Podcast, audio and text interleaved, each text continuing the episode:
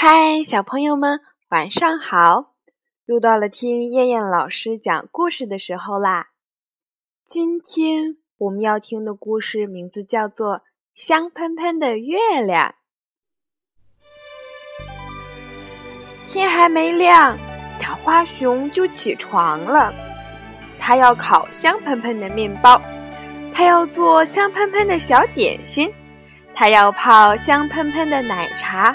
他还要把浴缸里的水放好，上面撒上许多香喷喷的花瓣。做好这些，小花熊从屋里走了出来。天蒙蒙刚亮，幽蓝色的天空中，那些顽皮的星星已经不见了，只有月亮姐姐一个人在天上，轻轻地打着哈欠。看来月亮姐姐马上就要下班了，时间刚好。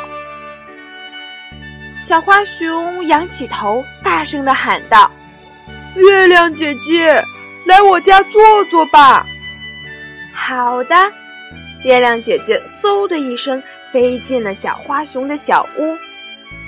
月亮姐姐，你先去泡个花瓣澡吧。月亮姐姐。你喝杯奶茶吧，月亮姐姐。你尝尝烤面包吧，月亮姐姐。你尝尝小点心吧。哇，到小花熊家里做客真是太舒服啦！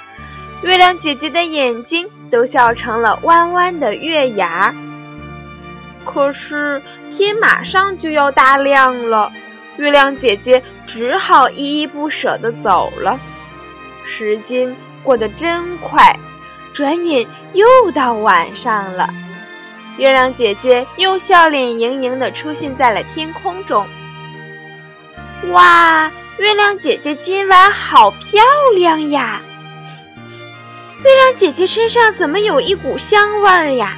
就像玫瑰花的香味儿，不像面包的香味儿。哦，不对，像奶茶的香味儿。